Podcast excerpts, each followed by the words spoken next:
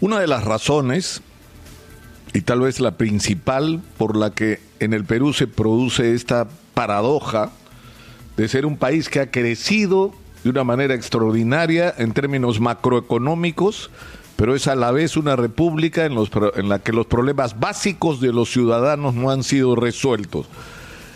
Y la explicación, o una de las principales explicaciones de este estado de cosas, tiene que ver con el manejo de la cosa pública, con la ineficiencia y la corrupción con la que se han manejado y se manejan los recursos públicos en el Perú. Y en todos los niveles, porque ineficiencia y corrupción en el Perú hay en los municipios, en los gobiernos regionales y en el gobierno central del Perú.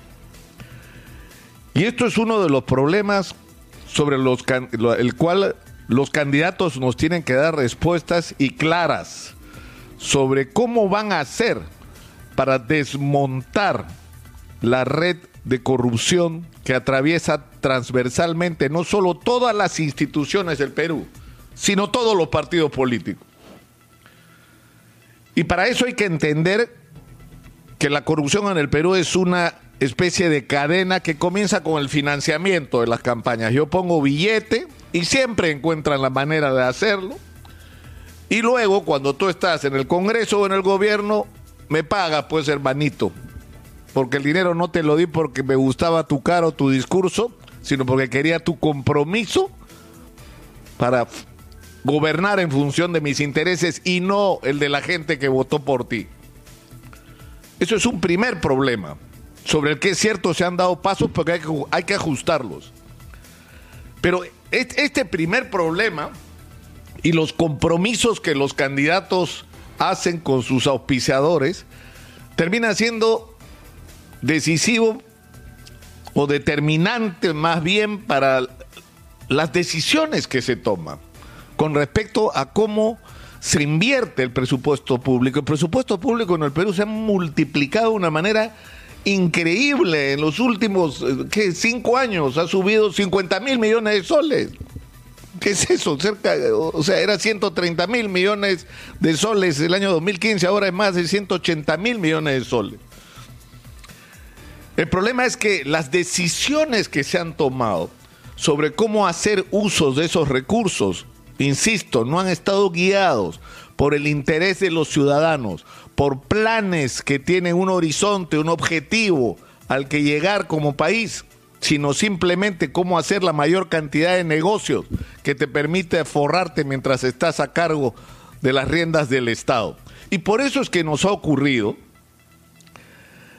que tenemos una interoceánica por la que pasa un camión de vez en cuando y que nos ha costado miles de millones de dólares, y por el otro lado, no tenemos colegios, no tenemos hospitales, no tenemos reservorios, no tenemos carreteras y no tenemos un país integrado.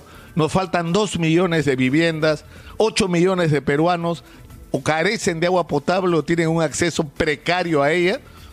Esto nos ocurre, porque nos ocurre la interoceánica y la refinería de Talara y el Metro 2 que es el sistema de transporte por esa vía más caro del planeta. No hay ninguno más caro que este proyecto. Ahora, ¿por qué se han tomado estas decisiones?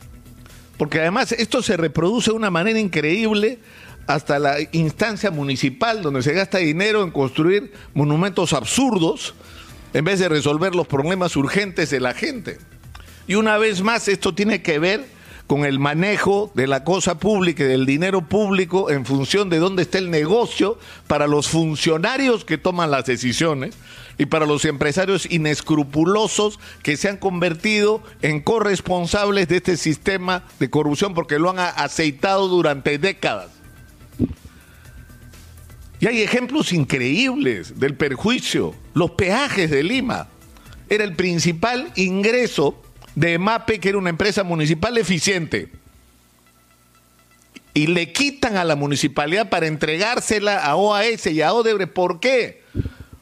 Por dinero, por comisiones ilegales, por financiamientos ilegales de campañas y más que eso, causándole un perjuicio increíble a la ciudad. haciendo algo que no era necesario porque no era necesario concesionar estos peajes, porque MAPE lo podía hacer y hacerlo bien, y porque además le estabas quitando a la ciudad todo lo que se lleva en utilidades esta gente. Es dinero que debería estar invirtiéndose en este momento en mejorar la calidad de vida de los ciudadanos en la capital del país. Ahora, a lo largo y ancho del país, porque esto de la corrupción se ha reproducido de una manera vergonzosa, tenemos obras inconclusas, obras sobrevaloradas, que no son lo que deberían ser, obras mal hechas. Y de eso no se salva nadie, es todo el país que está inundado de este tipo de obras. Y esto tiene que ver con un, con un factor adicional, que es el bendito sistema de los puestos de confianza. Es decir, que las decisiones no se toman no solamente en función de planes que tengan que ver con los intereses y problemas de los ciudadanos, que están claros cuáles son, en salud, en educación, en infraestructura, sino en función de cómo estos que están de paso por el poder se forran lo más rápidamente posible porque solo les quedan cinco o cuatro años para hacerlo. Y para eso se monta la red de los funcionarios de confianza. Es increíble la cantidad de funcionarios de confianza que hay en el aparato del Estado peruano, que no tiene ningún sentido, porque quienes deberían estar ocupando sus puestos son las personas que han hecho una carrera para llegar a ese lugar porque son capaces, porque son eficientes y porque son honestos. Pero eso se destruye con el sistema perverso y extendido de lo, del personal de confianza.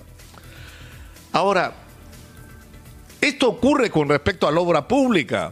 Con respecto a las adquisiciones es increíble es increíble lo que ocurre. Hemos tenido ahora recién y todavía no tenemos ni de lejos la información que la Contraloría nos va a dar sobre lo que ha pasado con las adquisiciones irregulares en esta pandemia, pero ya la Contraloría ha advertido que fácilmente nos han robado 23 mil millones de soles. O sea, más del 10% del, del presupuesto de la República y con relación al presupuesto del año pasado la cifra es el 12 o 13% del presupuesto público que se tiraron en plena pandemia. ¿Y por qué ocurre en relación a las adquisiciones?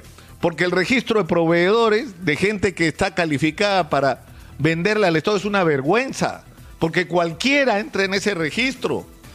Porque descubrimos de pronto que un proveedor de llantas para, para eh, automóviles termina vendiendo mascarillas sin tener ninguna calificación y porque finalmente todos se convierten en tercerizadores. Es decir, yo tengo mi gancho en el municipio, en el gobierno regional o en el ministerio, consigo la licitación y luego veré de dónde saco lo que le tengo que vender al Estado. ¿Y eso qué provoca? El encarecimiento y la pérdida de calidad de los productos que se tienen que adquirir. Hay productos como las mascarillas que deberían hacerse a través de compras centralizadas, una sola para todo el país que garantice calidad del producto y garantice el mejor precio posible, pero eso no es negocio, pues. El negocio es que todo el mundo compre mascarilla para que todo el mundo muerda. Eso es lo que nos está pasando. Y eso es lo que tenemos que acabar en el Perú. Junto con esta increíble, este increíble despilfarro de las contrataciones de consultoras. Se contratan consultoría para todo. ¿Y para qué tenemos funcionarios a los que les pagamos? Contratamos consultoras para que hagan el trabajo que deberían hacer nuestros funcionarios. Y esa es una forma de corrupción también. Digo todo esto ¿por qué? Porque esto es lo que queremos escuchar los ciudadanos. ¿Cuál es la cómo, cómo van a cambiar esto? ¿Qué va a hacer la señora Keiko Fujimori? ¿Qué va a hacer el señor Pedro Castillo? Porque los dos tienen problemas, ¿ah? La señora está siendo procesada por el financiamiento ilegal. Ella dice que el dinero no era ilegal, pero ha reconocido que por lo menos el Banco de Crédito sí recibió. Bueno, que devuelva, pues, para que nos dé una señal de que las decisiones en el Perú se van a tomar no en función de los intereses del señor Dionisio Romero, sino de sus víctimas. Es decir, los millones de personas que pasan por un sistema bancario que es una moledora de carne humana donde nos han estado cobrando tasas de intereses criminales y nos han estado dando miserias por nuestros ahorros. En un sistema donde no hay competencia y donde no se promueve el acceso al crédito de la micro y pequeña empresa, eso tiene que cambiar. Y ese cambio choca con los intereses del señor Dionisio Romero. Pero ese es el caso de Keiko. Y Pedro Castillo, que tiene al lado el señor Vladimir Cerrón, Miren lo que ha sido el gobierno regional de Junín. Ha sido un gobierno eficiente, transparente. El señor Cerrón está condenado por corrupción. Por favor. Entonces necesitamos que ambos candidatos se sacudan de aquello que los ata al tema de la corrupción y que nos propongan lo que, lo que van a hacer para cambiar las cosas en el Perú. Y para eso, obviamente, necesitamos debates. Necesitamos que los candidatos vengan a entrevistas a los medios de comunicación, pero que también den la cara al país a través de debate. Y no deberían haber cuatro, tal vez debería haber más, pero en fin, el Jurado Nacional de Elecciones dice cuatro, que se hagan los cuatro. Y Pedro Castillo tiene la obligación de ir a los debates porque la sensación que está transmitiendo a muchos, a muchos ciudadanos es que, ¿por qué no ir a un debate? Es decir, ¿qué es lo que te puede producir temor? ¿El no tener ideas para proponer?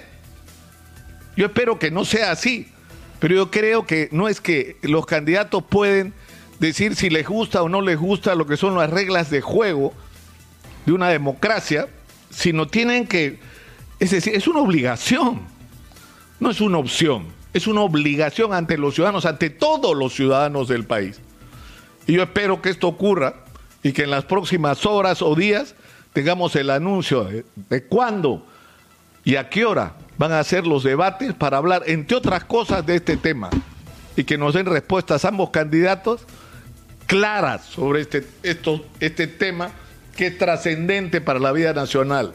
No vamos a poder cambiar las cosas no vamos a poder romper esta paradoja de un país donde crecemos en términos macroeconómicos y nuestra gente vive de la peor manera si no acabamos con la corrupción.